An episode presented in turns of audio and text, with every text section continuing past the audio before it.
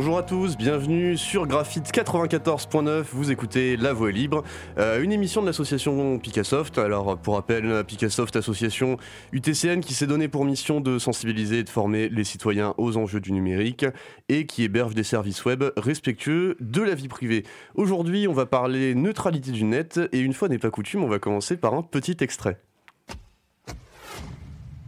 Posséder une route n'autorise pas à choisir les voitures qu'il emprunte. Bonjour. Sur Internet, tous les paquets naissent libres et égaux en droit. Les paquets, ce sont les petites valises qui transportent les informations circulant sur le réseau des réseaux. Tel qu'il a été créé, le net n'est qu'un tuyau qui transporte tous ces paquets de façon neutre, quel que soit leur contenu. C'est ce que l'on appelle la neutralité du net. Alors c'était un extrait euh, d'une émission de la chaîne Datagull euh, qui s'appelle Neutralité, j'écris ton nom. Aujourd'hui, je suis avec euh, Stéphane, Rémi et Romain de Picassoft. Bonjour à vous. Bonjour. Salut. On se partage un micro, donc ça va être un petit peu euh, funky. Et on a le plaisir de recevoir directement en studio Hugo de l'association euh, Rhizome. Salut Hugo. Salut Quentin. Et eh bien du coup c'est parti euh, pour te cuisiner. Donc pourquoi tu es en studio avec nous aujourd'hui? Eh bien parce que tu fais partie d'une autre association euh, de l'UTC euh, qui se définit comme un FAI ou fournisseur d'accès à Internet associatif. Alors Hugo, qu'est-ce que c'est qu'un FAI et qu'est-ce que ça veut dire qu'il est associatif? Alors un FAI, comme tu l'as dit, c'est un fournisseur d'accès à Internet.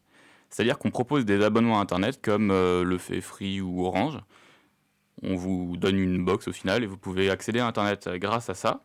Et vous avez une adresse IP publique qui vous permet, entre autres, d'héberger vos propres services à la maison, on y reviendra. Et associatif, ça signifie que la gestion de notre FAI, elle est ouverte et transparente. On a une association 1901.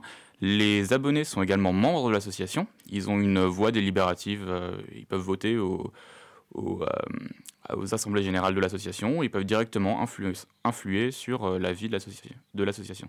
Ok, nickel. Et eh bien ça, en général, c'est quand même des choses qui nous plaisent bien, mais euh, du coup, vous êtes les seuls à faire ça en France Est-ce qu'il est y a d'autres gens? Donc euh, nous, on a déjà entendu parler de la, FFDN, euh, donc l'hébergeur de Picassoft et Theta Neutral à Toulouse. Donc j'imagine que du coup, vous n'êtes pas les seuls à faire ça en France, mais a un rapport?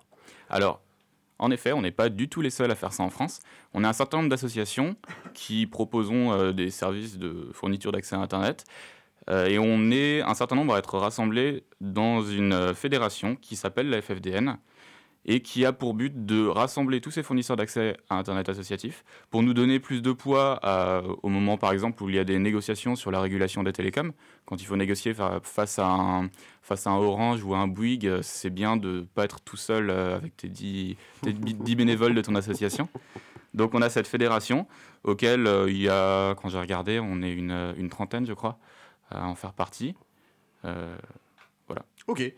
Euh, bon, du coup, le thème de l'émission, c'est euh, la neutralité du net. C'est un mot qui est pas mal revenu dans l'actualité ces derniers mois, voire ces dernières années, en particulier parce qu'elle est remise en cause dans certains pays. Donc, on a eu une petite introduction avec l'extrait de Datagun. Mais toi, comment est-ce que tu définirais en gros la neutralité du net? Alors, comme ils l'ont dit, le principe de base de la neutralité du net, c'est de considérer que tous les paquets sont égaux. C'est-à-dire qu'on ne va pas favoriser un paquet plutôt qu'un autre en fonction de sa source ou de sa destination. Pour donner une métaphore euh, qui est souvent utilisée, qui est une métaphore postale, c'est par exemple la poste, quand vous envoyez une lettre, la lettre va pas arriver plus vite selon que euh, vous soyez euh, le gouvernement français ou monsieur ou madame tout le monde dans son petit village. La lettre va aller à la même vitesse et le facteur va pas regarder ce qu'il y a dedans pour décider s'il faut que la lettre aille plus vite ou moins vite. Ok, et euh, le fait qu'elle soit remise en cause, pour toi, c'est quoi les conséquences les plus, euh, les, alors les plus directes, les plus graves qu'il pourrait avoir? Alors ça a plusieurs, plusieurs effets. Le fait de remettre en cause cette, cette neutralité, ça a des effets économiques. Par exemple, un petit acteur qui voudrait s'insérer sur un marché où on peut payer pour faire passer plus vite ses paquets, le petit acteur qui s'insère, il va pas avoir le budget pour payer le gros opérateur.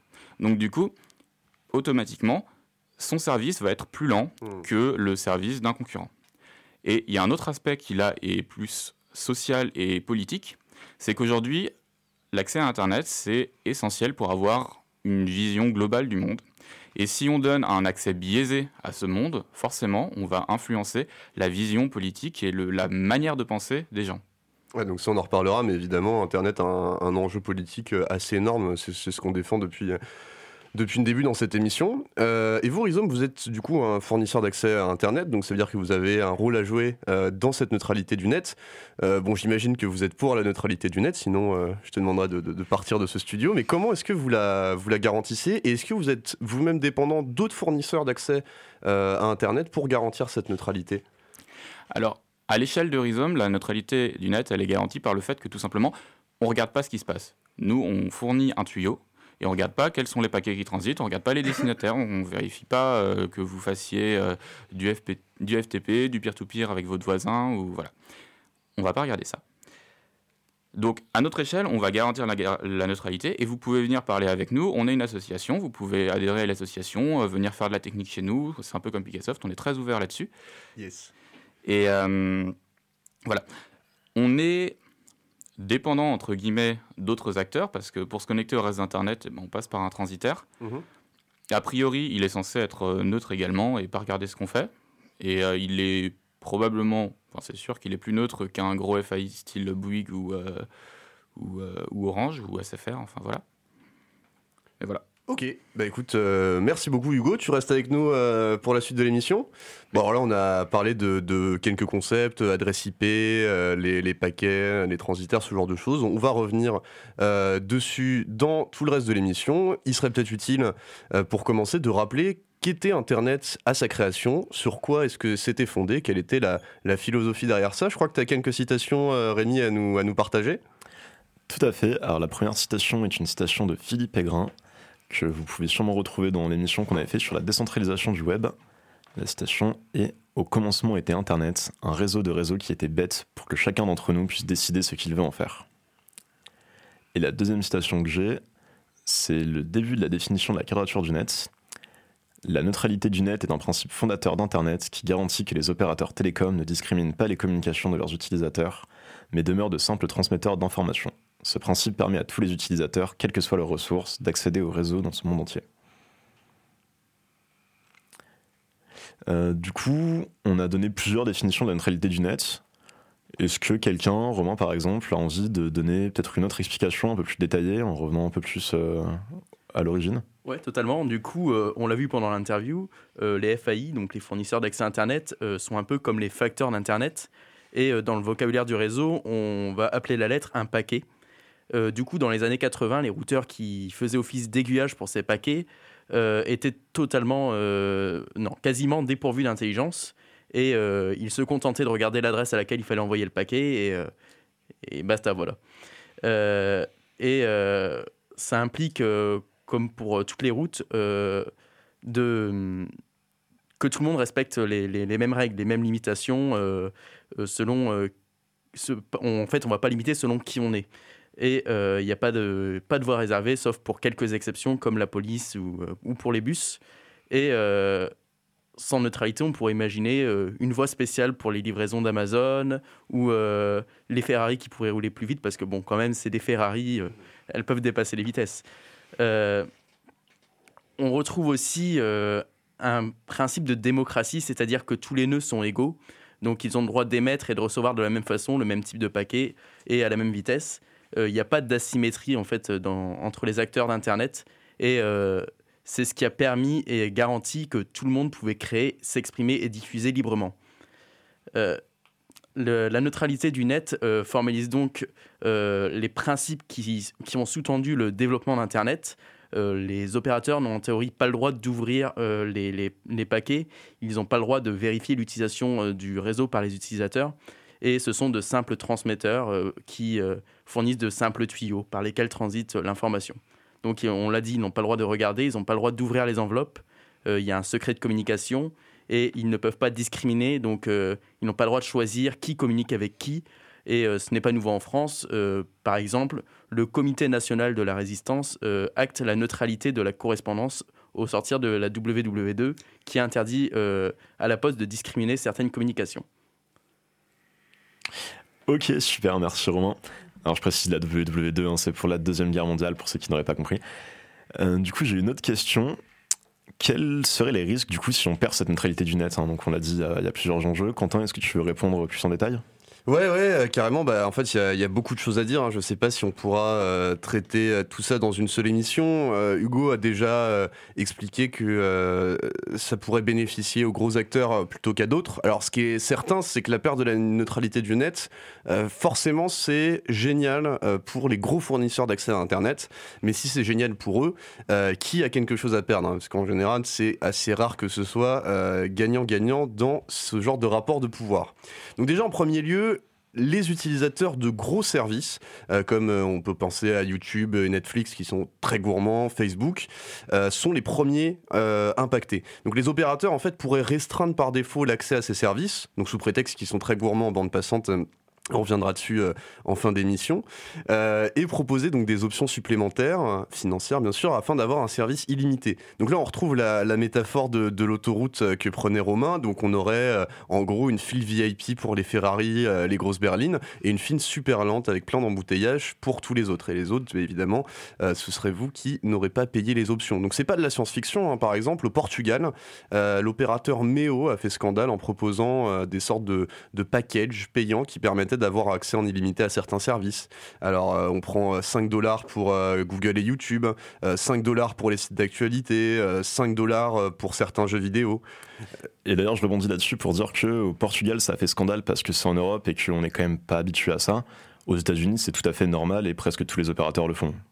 Alors effectivement, la, neutralité du net, j'ai peur de dire des conneries, mais aux États-Unis a été plus ou moins abrogée en 2017-2018. En tout cas, il en était question, mais là, on est en train de revenir dessus parce que euh, certaines autorités ont invalidé cette décision. Mais en tout cas, voilà, ça fait euh, ça fait sacrément débat. Euh, donc, en tout cas, c'est pas cette situation, elle n'est pas sans stimuler les, conflits d'intérêts des FAI eux-mêmes. Aujourd'hui, la plupart des FAI proposent leurs propres services de, de vidéo à la demande, de musique en streaming, de gaming. Et donc, en l'absence de neutralité du net, les FAI vont pratiquer ce qu'on appelle le zero rating, c'est-à-dire que si vous utilisez leurs services, donc les services que eux développent et proposent, bah, tout est illimité. Mais si vous voulez utiliser les services des autres, eh bien, euh, vous payez. Donc, il y a une, relation de dépendance déloyale euh, entre le FAI et son client et de concurrence déloyale entre euh, les FAI et les autres fournisseurs de services avec cet exemple, euh, Quentin, euh, tu, tu, réponds un peu à la question précédente, enfin la question que tu as toi-même posée, c'est-à-dire que en tant que tel, on peut pas dire que la neutralité du net a été abrogée ou que ce soit, mais en gros, elle est tailladée un petit peu de part et d'autre par un ensemble de mesures qui, à chaque fois, donc on pourrait considérer qu'elle est de fait abrogée parce qu'elle est plus absolue, mais du coup, toute la question, c'est de savoir euh, ce qu'on en garde, quoi. Il y a une notion de curseur, en quelque sorte. Ouais, où est-ce qu'elle commence, où est-ce qu'elle s'arrête C'est vrai que c'est absolument pas binaire. Et d'ailleurs, il y, y, a des points d'ombre euh, euh, sur lesquels on pourra discuter. Donc là, c'était euh, les premiers impactés, on va dire, les utilisateurs de services eux-mêmes. Mais on peut aussi imaginer un autre problème euh, qui serait moins coûteux en, termes financiers pour l'utilisateur, c'est que les fournisseurs d'accès à Internet pourraient décider de systématiquement privilégier les gros services. Donc par exemple Netflix, en signant évidemment,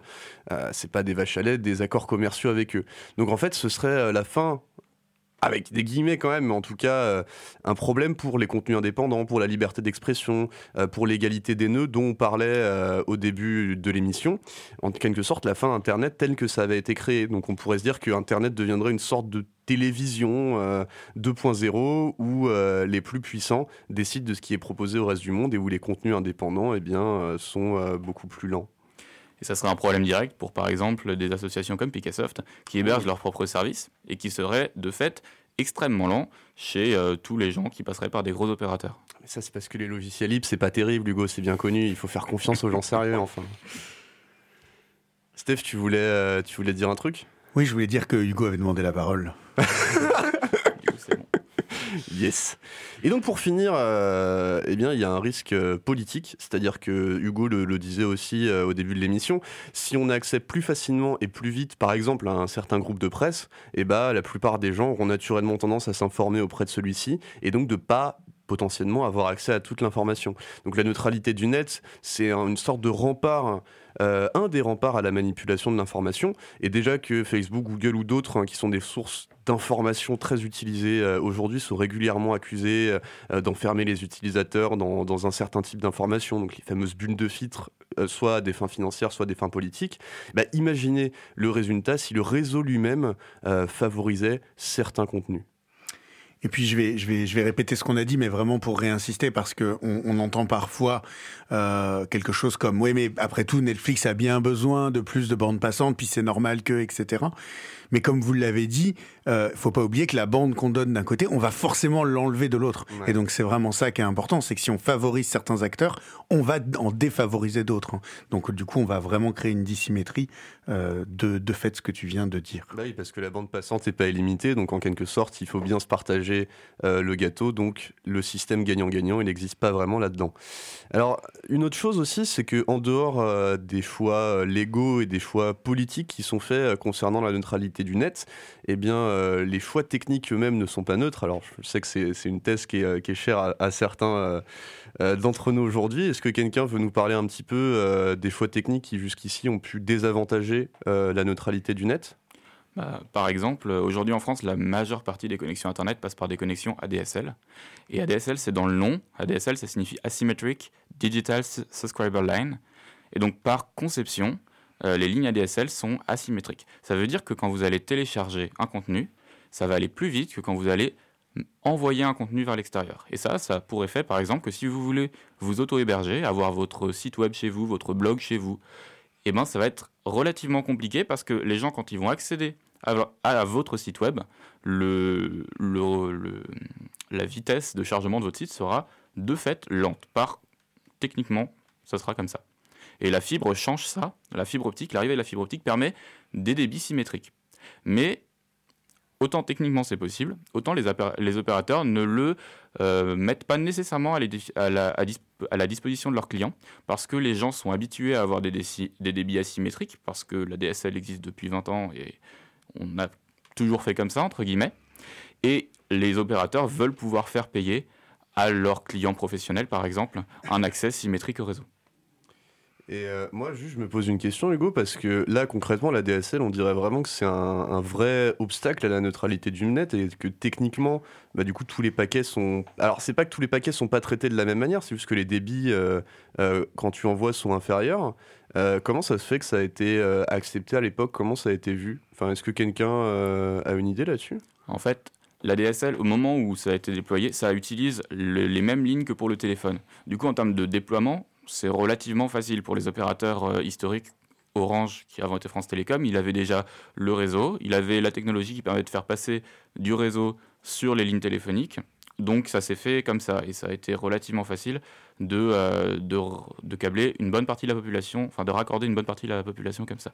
Il y a des zones qui sont trop loin par rapport à, par rapport à, euh, comment dire, par rapport aux nœuds centraux de, du, du réseau téléphonique et qui Ok. vont pas avoir accès, un bon accès à Internet ADSL. Et c'est un autre problème de l'ADSL, c'est que dans les coins perdus dans les campagnes, Ouais. par exemple, l'ADSL va être mauvais. Et les gens vont être obligés, souvent ils sont délaissés par les gros opérateurs parce que c'est pas assez rentable Mhm. d'investir dans du réseau dans ces régions, et ils vont être obligés de passer par d'autres euh, d'autres d'autres fournisseurs d'accès à Internet, et c'est là où les fournisseurs d'accès à Internet associatifs peuvent être intéressants, parce que c'est ça va être un groupe de personnes qui vont se rassembler pour faire du réseau, pour avoir Internet dans un endroit où où il n'y en avait pas avant. Euh, on enchaîne avec d'autres euh, exemples de ce type, euh, Quentin, c'est ça? Tu voulais a d'autres- exemples techniques. Ce qu'on a, ce a vu, hein, c'est que du coup, dans la DSL, là, il y a vraiment une, une construction à l'origine qui crée la dissymétrie. Et euh, bon, pour le coup, je ne suis pas du tout un expert de ça, mais je pense qu'il y avait peut-être aussi un aspect culturel. C'est-à-dire qu'en quelque sorte, on était habitué à la télévision où il y a des gens autorisés qui envoient des contenus à des consommateurs.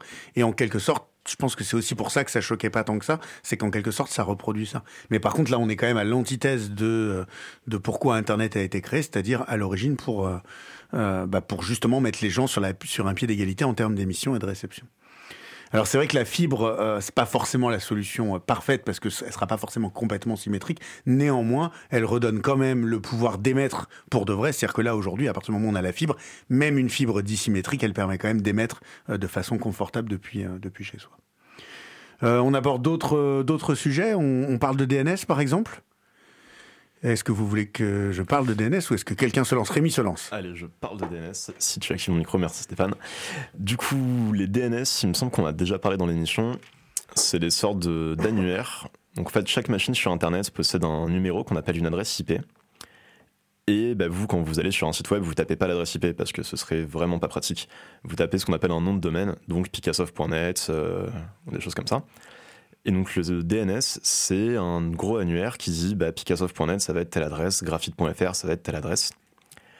Et ces DNS-là, du coup, c'est les ordinateurs euh, qui sont hébergés à différents endroits, et notamment chez les fournisseurs d'accès Internet. Par exemple, quand vous êtes chez, Orange ou chez Bouygues, quand vous tapez une adresse, c'est Orange ou Bouygues qui va vous dire ah ben c'est telle adresse. Or, le problème, c'est que bah, ils peuvent mentir ces DNS. Notamment, ça se fait beaucoup au niveau de la censure. Lorsque une décision de, justice ou de la police décide de censurer un site web, en fait, il dit juste à certains opérateurs de dire bah, cette adresse-là, euh, maintenant tu dis qu'elle n'existe plus. Donc, dans le cas de la censure, euh, de, la censure légitime, ça peut être cohérent. Il y a des censures que je ne considère pas forcément légitimes euh, qui, bloquent l'accès au savoir, par exemple. Et dans ce cas-là, bah, l'avantage d'utiliser un autre DNS que le DNS de votre fournisseur d'accès Internet, c'est qu'il n'est pas obligé de mentir et il peut vous donner la vraie adresse. Par exemple, chez Rhizome, le DNS qui est utilisé est celui de la FFDN. On en parlera tout à l'heure. De FDN. C'est une association de la FFDN. C'est FDN qui est une association de la FFDN qui fournit des, des services DNS. Merci pour la correction, Hugo.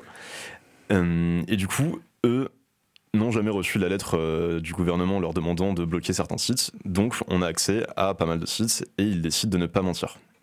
Alors, pour être tout à fait franc, on utilise le DNS. Si à un moment, enfin, on utilise les DNS de la FDN. Si à un moment, on recevait une lettre du gouvernement qui nous disait de bloquer certains sites, euh, on serait obligé, malgré le fait qu'on utilise le, DNS de la FDN, d'obéir parce que c'est la loi. Euh, et à ce moment-là, il faudrait qu'on trouve un moyen, soit par le DNS, soit par un autre moyen technique, de bloquer. Ça, c'est malheureux, mais c'est comme ça. Mais bon, on peut se dire que c'est normal. Oui. Mais du coup, voilà, on peut voir que même au niveau technique, quand on tape une adresse, bah, on n'est pas forcément sûr à 100% d'arriver là où on voulait aller à la base. Donc ça, effectivement, ça peut poser un problème aussi au niveau neutralité du net, parce que bah, du coup, c'est les fournisseurs d'accès qui décident où on peut aller et où on ne peut pas aller il peut, il peut y avoir aussi un, problème de collecte de données. C'est-à-dire qu'à partir de le, DNS euh, sait qui communique avec qui. Donc, bien sûr, encore une fois, il n'est est pas censé euh, conserver et utiliser ces informations, mais techniquement, il peut le faire. Et donc, euh, ben voilà, rien ne, rien enfin, rien ne lui empêche techniquement de, de, le faire. Donc, on, on, peut se poser la question si jamais on a un navigateur Google, un moteur de recherche Google, et qu'on utilise le DNS Google qui est préprogrammé dans enfin pré préconfiguré dans, euh, dans, Chrome par exemple, eh bien, euh, on, voit encore une fois qu'on va mettre tous les pouvoirs entre les mains d'une même organisation. Et donc, pour varier un peu les plaisirs, on rappelle, hein, euh, on peut utiliser un navigateur Firefox, on peut utiliser un moteur de recherche, par exemple, comme Quant. Et donc, Hugo, tu nous l'avais proposé, on peut changer son DNS, c'est possible ça? C'est possible, c'est relativement simple. C'est un, paramètre à changer. Ça change, la manière de le changer change en fonction du système d'exploitation, bien évidemment. Mais c'est possible et il y, a des, tutoriels sur Internet qui expliquent comment le faire assez facilement. Ok, euh, on continue avec peut-être un troisième point. Euh, est-ce qu'on veut parler un petit peu d'IPv6 et d'IPv4 sans être trop technique, Quentin, je te vois venir. Non, non, évidemment, euh, on, peut le faire euh, de manière assez simple. Euh, disons que, bon, effectivement, là, on a vu déjà deux freins, à savoir les asymétries des débits avec la DSL et puis le fait que notre fournisseur d'accès à Internet puisse nous mentir sur les sites qu'on visite. Et un des autres problèmes, eh bien, effectivement, c'est ce problème de pénurie d'adresses IP. Donc en fait, les, pour faire vraiment simple, les adresses IPv4, il y en a un nombre limité. Euh, à la base, on ne pensait pas qu'Internet exploserait euh, à ce point-là et qu'il y aurait autant de machines. Mais aujourd'hui, eh bien, euh, évidemment, tout comme deux maisons ne peuvent pas avoir la même adresse, sinon comment fait-on pour savoir où acheminer le courrier? Eh bien, deux machines ne peuvent pas avoir la même adresse et il y a de moins en moins d'IP disponibles. Donc pourquoi IPv4 IPv4 c'est le système dont je viens de parler. IPv6 c'est un nouveau système d'adresse qui permet d'avoir beaucoup euh, plus d'adresses je crois peut-être que d'atomes dans l'univers. Enfin, Donc je pense qu'on en aura assez euh, longtemps. Ouais Rémi? Nouveau nouveau, euh, ça existe quand même depuis 1998. Oui, alors effectivement pourquoi nouveau? Parce que eh bien il y a une inertie absolument énorme des acteurs de l'internet parce qu'internet évidemment ça reste pas une seule grosse organisation qui décide et donc bon en gros le jour où euh, Enfin, il faudrait que tous les acteurs de l'Internet se décident à changer leurs équipements et à changer leur configuration pour passer euh, dans ce nouveau système. En tout cas, tout ça pour dire que euh, IPv6, à mon sens, c'est pas prêt d'arriver, mais ça réglerait un problème, c'est qu'aujourd'hui, si on veut s'auto-héberger, eh bien non seulement, alors si on a la fibre, c'est mieux, si on a la DSN, c'est compliqué, mais il nous faut encore récupérer une adresse, et comme il y a très peu d'adresses IP V4 qui restent, eh bien, c'est difficile euh, d'en avoir une chez soi, où ça peut être aussi très coûteux. Et donc, ça enlève encore la possibilité euh, d'avoir cette symétrie. Euh, vous voulez réagir, les amis, je crois? Oui, aujourd'hui, les, opérateurs, ils ont, les gros opérateurs historiques ont un certain nombre d'adresses IPv4, donc ils peuvent encore en distribuer. La plupart des maisons, enfin des, des- des adresses- des lignes fixes, ont une adresse IP euh, publique euh, qui est à eux. Mais de plus en plus, et notamment dans le mobile, les opérateurs, en gros, mutualisent les adresses IP. Et donc, on a plusieurs clients qui ont une seule adresse IP publique, c'est-à-dire que quand ils visitent un site web, le, le- le serveur web, il va avoir une seule adresse IP pour tous les clients. Et ça, ça va pour effet, ça va avoir pour effet d'em- d'empêcher complètement de Mmh. s'auto-héberger. Carrément. Carrément, carrément. Donc voilà, là, euh, je vois pas trop d'autres problèmes techniques, mais en tout cas, vous voyez que les, choix techniques qui ont été faits, eh bien, euh, rendent difficile la neutralité du net, euh, juste là vraiment d'un point de vue technique. Et en tout cas, nous, on n'a pas vraiment, je pense, en tant que particulier, de poids là-dessus. C'est-à-dire que l'adoption de la fibre, par exemple, dans les zones un peu les zones blanches ou ce genre de choses, ou encore... alors, le fait d'utiliser un autre DNS, oui, tout à fait, c'est juste qu'il faut informer, mais par défaut, encore une fois, bah, on ne peut pas. Et puis, bah, IPv4, IPv6, là, pour le coup, euh, on peut vraiment pas faire grand-chose. Alors juste sur la fibre, euh, effectivement, en tant que particulier, on peut pas faire grand-chose, mais il me semble que la FFDN fait beaucoup de travail euh, là-dessus pour essayer d'apporter la fibre dans les zones les moins, enfin les plus défavorisées.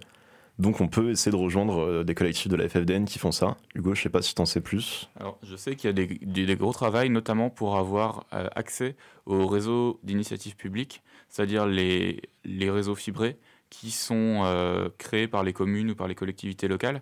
Il y a un gros travail au niveau de la FFDN pour essayer de pas laisser l'exploitation de ces réseaux aux seuls gros opérateurs, mais de permettre à des opérateurs asso- associatifs de travailler dessus. Bon, euh, donc du coup, euh, là, on a dressé, comme d'habitude, un tableau un petit peu déprimant euh, de l'état de, la, neutralité du net, et puis on a expliqué qu'en plus, on était niqué par la technique, comme d'habitude. Mais alors, qu'est-ce qu'on peut faire, nous, en tant qu'individus, pour défendre, pour essayer de préserver, d'encourager la neutralité du net? Allez, qui, qui se lance? Qui nous, donne de l'espoir hein? Déjà, une première chose qui peut être faite, c'est de privilégier des FAI associatifs ou euh, d'utiliser des VPN de la FDN. Et euh, si on n'a pas de, de FAI euh, proche ou, ou alors que c'est trop compliqué, on peut aussi favoriser la décentralisation d'Internet, par exemple en utilisant des services comme ceux de Picassoft ou d'autres hébergeurs associatifs. Je sens que tu vas nous parler de chatons là. Exactement. Donc, on peut utiliser les services des AMAP du numérique et donc des, des chatons. On l'a vu, le problème de la neutralité du net, c'est très lié à celui de la centralisation des services et, des opérateurs. Et euh, on peut aussi euh, espérer la fin de la DSL avec euh, l'arrivée de la fibre. Donc, vive la fibre. Et on peut soutenir des, associations comme la Quadrature, la FFDN ou d'autres associations du- du même genre. Et on peut même préciser, on peut même préciser que quand même en Europe, on est assez chanceux parce que la neutralité du net, elle a peu de chances d'être euh, légalement supprimée en tout cas. Contrairement aux États-Unis par exemple. Bon, bah, je l'avais promis, euh, je pose euh, ma question euh, de fin d'émission. Alors, franchement, c'est une vraie question qui m'a un peu taraudé pendant la préparation de cette émission. Alors, il y a eu, pour donner un exemple, un conflit, je crois, en 2013 ou un truc du genre entre Free et Google. En gros, l'idée, c'est que euh, il y avait énormément d'abonnés euh, Free qui, euh, qui utilisaient des services Google comme YouTube, etc. Du coup, bah, c'est demandé à Free de fournir une bande passante absolument gigantesque.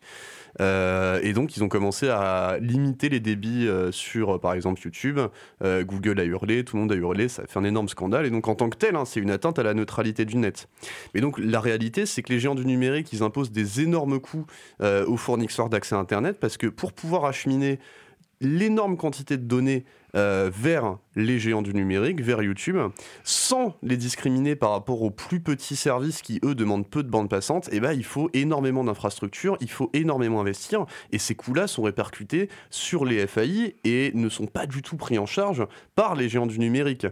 Donc, euh, évidemment, moi, je vais pas plaindre euh, Orange parce qu'il doit dépenser de l'argent pour que les gens puissent aller sur YouTube, hein, entendez-moi bien, mais par contre,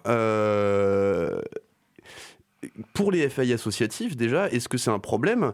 Alors, on pourrait se dire, oui, mais à ce moment-là, c'est bien, on, décentralise tout le web, on n'a que euh, des petits services interopérables, fédérés. Je vous dis, bien sûr, euh, je, signe et, je vous serre la main, mais là, en l'état, c'est pas le cas. Qu'est-ce que vous en pensez? Et, bah, tiens, Hugo, est-ce que c'est un frein pour, euh, pour un FAI comme Rhizome, par exemple? À l'échelle de Rhizome, on n'a pas vraiment ce souci parce que, avec notre nombre d'abonnés, même s'ils se mettaient tous à aller sur YouTube, en, même temps. Avec la manière dont on distribue Internet, nous, euh, chez Rhizome, on utilise du Wi-Fi longue portée. Donc on a des, débits qui sont en général au maximum à 20 mégabits par seconde, mais symétriques. C'est-à-dire qu'on a comme de la DSL, mais en descendant et en montant. Euh, avec ces débits-là, et avec le nombre d'abonnés qu'on a, même s'ils se mettaient tous à faire du YouTube en même temps, ils ne pourraient pas saturer notre, euh, notre lien. Donc, donc c'est pas un souci à notre échelle. Euh, je pense que c'est un vrai problème, la congestion du réseau liée aux très gros acteurs. Mais la fin de la neutralité du net, c'est pas une bonne réponse à ce gros problème. C'est-à-dire que, comme euh, l'a rappelé Stéphane un peu plus tôt, si on, si on fait payer des gens pour qu'ils aient un certain accès, pour leur garantir une certaine qualité de service, à côté, on va forcément défavoriser d'autres services. Donc, il y, a, une approche qui est utilisée par exemple par Netflix pour faciliter, pour euh, limiter les coûts au niveau des opérateurs et faciliter les, débits, c'est d'héberger directement chez les opérateurs des euh, serveurs de cache qui permettent de ne pas avoir à causer avec les serveurs de Netflix euh, aux États-Unis ou quelque part en Europe pour récupérer le, le, contenu. La première fois où une personne accède au contenu, il est chargé sur le serveur de cache de l'opérateur. Et là, ça coûte parce qu'on va causer à un autre opérateur. On va aller communiquer avec un autre opérateur pour récupérer euh, des données. Et après, ça sera sur le serveur de cache dans le réseau de l'opérateur. Et là, pour l'opérateur, le coût, il est euh, relativement faible parce que l'investissement est déjà fait pour l'infrastructure et transmettre des données euh, à l'échelle de l'opérateur, c'est pas très cher. Moi, j'ai une petite question par rapport à ça quand même. là, on a vu du coup Netflix par exemple, ils ont trouvé une solution qui marche bien pour Netflix et du coup qui marche plutôt bien parce qu'aujourd'hui il n'y a que Netflix qui fait ça. Si on est dans le monde qu'on promet, le monde décentralisé fédéré, bah, du coup, comment est-ce qu'on pourrait faire ça? Est-ce que ça serait pas un problème du coup si tout le monde allait euh, regarder des vidéos sur des services différents? En fait, justement, le problème de Netflix, justement, le problème de Netflix, c'est que c'est un service centralisé. Et donc, quand on veut accéder au contenu Netflix, il faut aller causer au serveur de Netflix. Ce qu'ils font Netflix avec leur serveur de cache chez les opérateurs, c'est qu'ils décentralisent leur infrastructure. Mais si on accède à des services décentralisés, on a de fait pas de point de congestion parce qu'on accède à des services qui sont euh, décentralisés, qui ne sont pas tous au même endroit. Et donc on n'a pas ce même problème qu'à Netflix de devoir acheminer une très grande quantité d'un seul point vers le réseau de l'opérateur. Mais c'est pour ça qu'on a invité Hugo aujourd'hui, en fait. C'est parce qu'en fait, il y, a convergence, c'est ça, ça va ensemble, tout ça. Ça va complètement ensemble. Bon, euh, si, si personne n'a rien à ajouter, on passe au quiz. Allez. Du coup, euh, je vais vous énoncer euh, quatre risques et euh, parmi les suivants, il va falloir dire lequel n'est pas concerné par l'affaiblissement ou la disparition de la neutralité du net. Donc le premier risque, c'est les fournisseurs d'accès pourront favoriser les, utilisateurs en fonction du prix de leur abonnement par exemple, et ainsi décider de qui peut ou non facilement publier sur Internet. Le deuxième, les fournisseurs d'accès pourront choisir qui les avantage en favorisant le débit de certains sites, par exemple des multinationales euh, au hasard comme Facebook, qui, eux pourront payer, euh, au détriment d'autres, par exemple des associations comme Wikipédia. Euh, les fournisseurs d'accès pourront ralentir ou rendre inaccessibles certains sites et ainsi pratiquer une forme de censure de l'accès à l'information. Et enfin, les fournisseurs pourront développer des synergies dans le cloud virtualisé et la blockchain grâce au deep learning et faire émerger l'Internet 3.0 innovant en 5G, piloté par des IA dématérialisées sur des ordinateurs quantiques. Ça c'est marrant, euh, j'ai comme l'impression qu'il y a des mots-clés qu'on retrouve dans le livre Traces de Stéphane dans cette dernière réponse. bon, on va pouvoir passer euh, à la musique. Alors aujourd'hui, on va écouter euh, Belle du groupe Total Rectal en live à Mareuil-Lamotte. Stéphane, j'ai comme l'impression que tu as des choses à nous dire sur ce groupe. Bah écoute, c'est un, c'est un groupe d'abord qu'on peut féliciter parce qu'il qui est juste, qui vient juste de décider de, libérer ses, ses albums et donc de les passer en musique art libre. On a donc euh, l'exclusivité pour euh, les diffuser pour la première fois. Quel privilège, merci. Quel privilège. hein.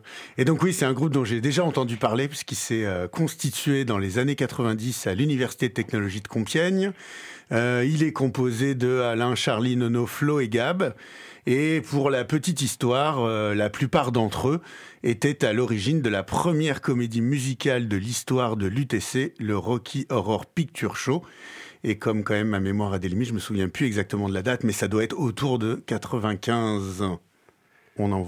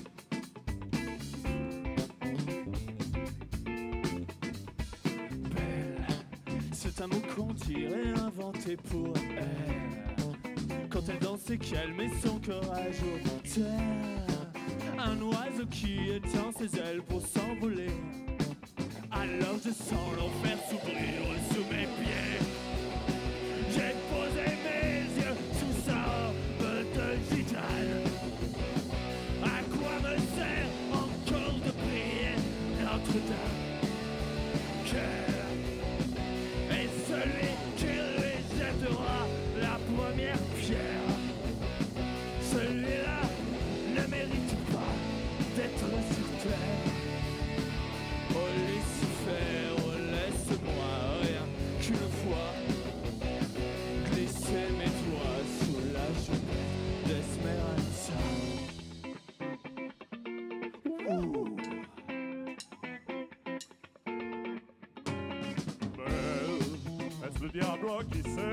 s'est